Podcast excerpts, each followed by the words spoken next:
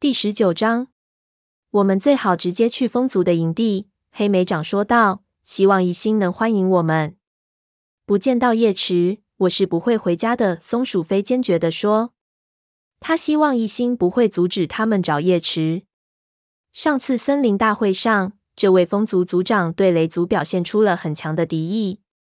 此时，走在很容易被发现的开阔的荒原上，松鼠飞心里很不踏实。他不停地扫视着光秃秃的斜坡，留意是否有猫接近。但是，当看到风族巡逻队突然从一块突出的石头后跳出来，冲过草地朝他们奔来的时候，他还是吃了一惊。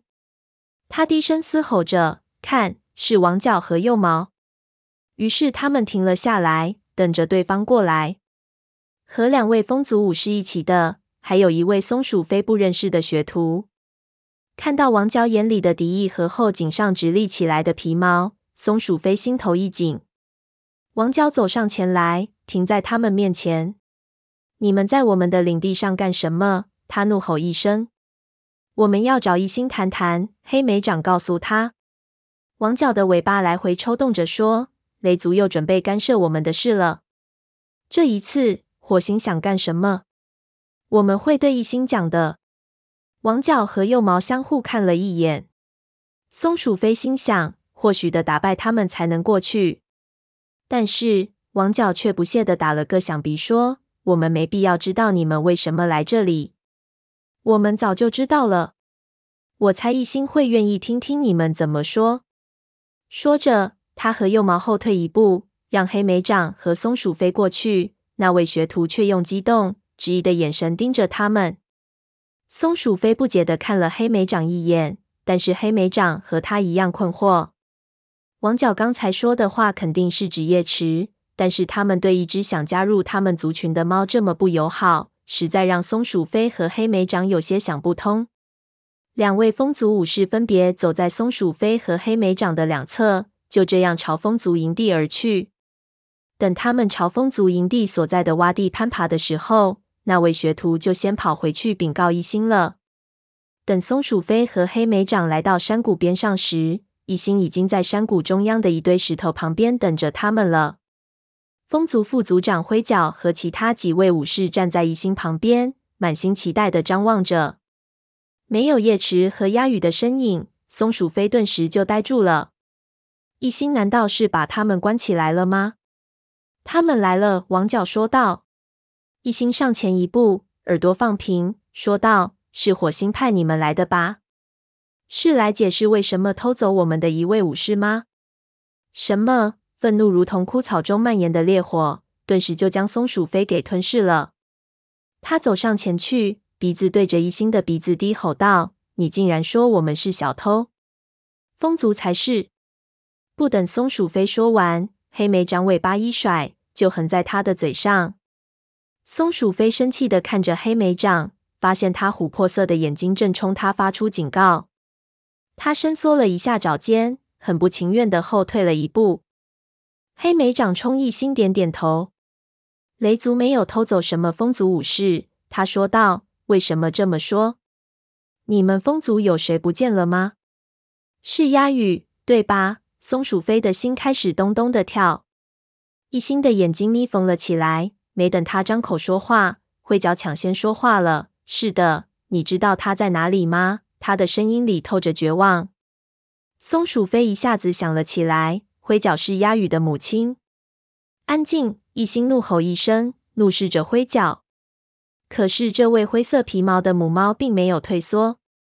你最后一次见到它是什么时候？黑莓长打破了风族族长和副族长之间的紧张氛围，说道：“没准我们可以帮上什么忙。”我们不需要雷族帮忙。王角不满地说道。一心挥动尾巴，示意王角闭嘴。鸦羽昨天晚上没有在武士巢穴睡觉，他说道：“今天早上，我们循着他的气息找到雷族边界，在边界附近，他的气息与一只雷族猫的气息混杂在一起。很明显，他们是在那里见的面。”幼毛上前一步，站在族长身边。等等，他对黑莓长说道：“如果你不知道鸦羽的情况。”为什么会来这里？你知道和他见面的雷族猫是谁吗？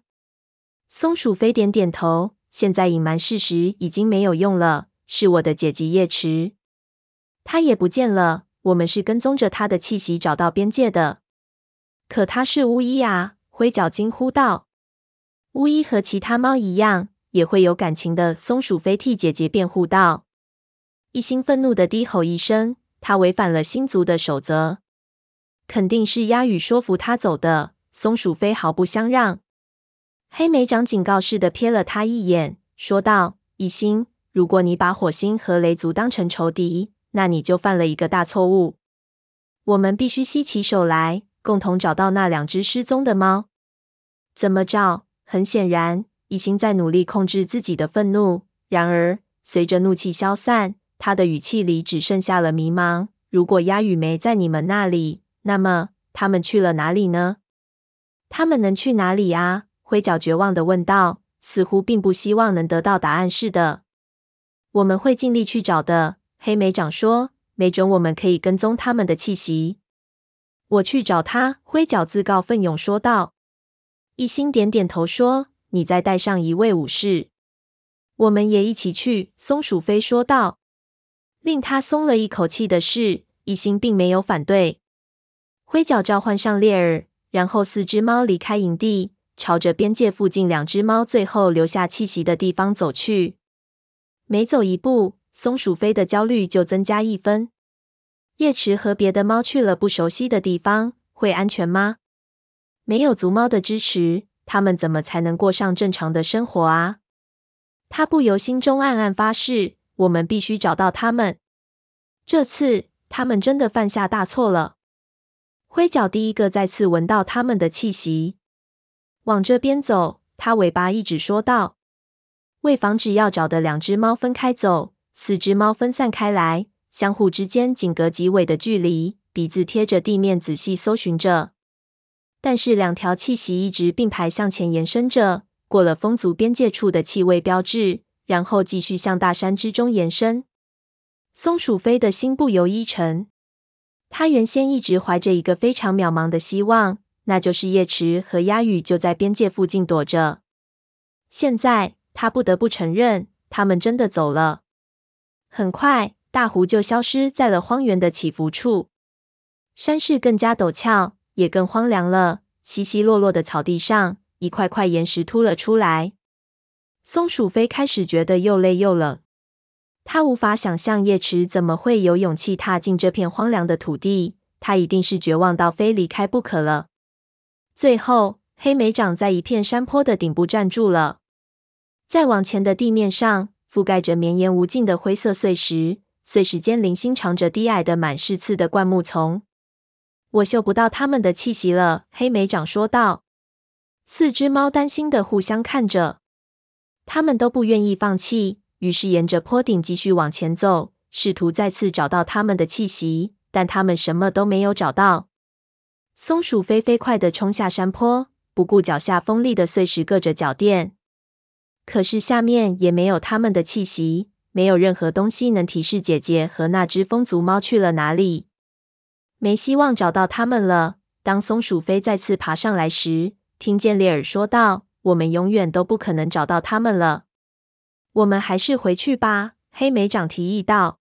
“不！”松鼠飞反对道，“我们不能就这样让他们走了。”黑莓长挥动尾巴，指着面前伸展开来的粗糙岩石、光秃秃的荒野和空旷的天空，说：“他们可能躲在任何地方。”他说的对，灰脚的眼睛因痛苦而更显得忧郁。我们已经没有任何办法了。黑莓长走到松鼠飞跟前，把尾巴搭在他的肩膀上。如果他们不想让我们找到，我们就是白费力气。他轻声说道。松鼠飞想坚持说能找到。可他内心深处也明白，叶池和鸭鱼已经离去了。我再也见不到姐姐了。他扭过头，把脸贴在黑莓长身上，让他熟悉的气息来抚慰自己。他们曾经共同经历了那么多，带领着族群来到新家。他很高兴他在这里，帮助他分担这份新的痛苦。等他们再次回到风族边界时，太阳已经快落到的平线以下了。松鼠飞向灰角和猎耳道过别，然后疲惫的跟在黑莓掌后面，趟过了小溪。他们该怎么对火星说呢？我们正在失去参与过寻找午夜的猫。松鼠飞对黑莓长说：“先是鱼尾、豹毛，现在轮到了鸭羽。”冰冷的感觉传遍松鼠飞的全身。这是不是意味着星族不想让我们在这里居住？黑莓长摇摇头说：“我敢肯定，这里就是星族想让各个族群居住的地方。不要再怀疑这些了，松鼠飞。我们从没觉得在新家安顿下来会是一件容易的事。是呀，但是我也从来没想过会这么难。”松鼠飞低声说着，跟着黑莓长穿过阴翳蔽日的树林往回走。树林中的光线很暗，但依然有几缕阳光照到山谷里，把空地染成了血红色。松鼠飞强忍着身体的战栗，他不知道在巫医眼里会不会把这看作是星族传递的信息。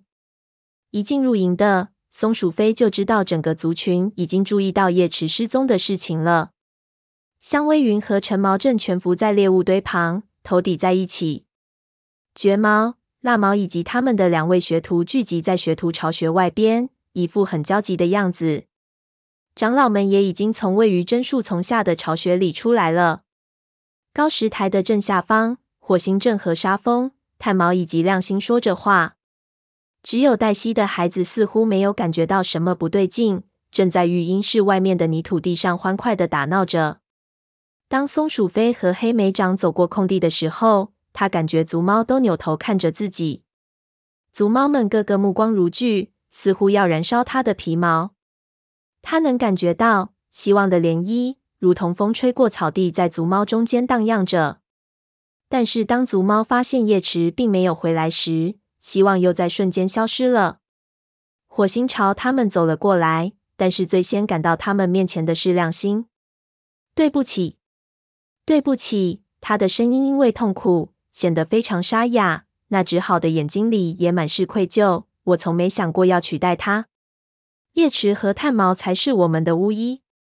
我向你保证，他不是因为你而离开的。松鼠飞很不自在的回答道，因为他非常清楚，叶池对亮星插手巫医的事物非常不满。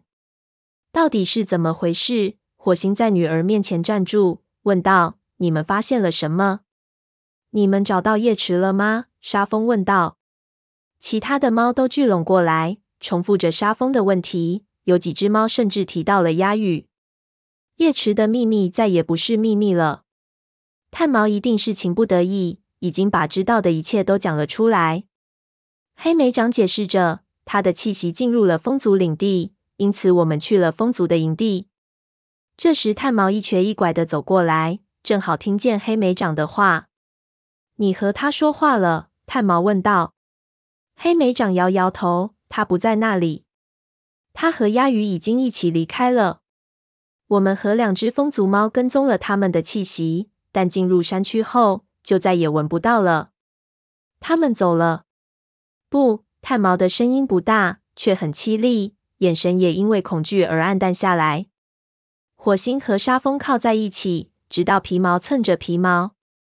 我们失去他了。”沙风轻声说道：“整个族群都已经失去他了。”火星说道。松鼠飞真想放声大哭。叶池同样也失去了很多。他一定很爱鸭羽，才会为了他放弃一切。我会为蜡毛放弃一切吗？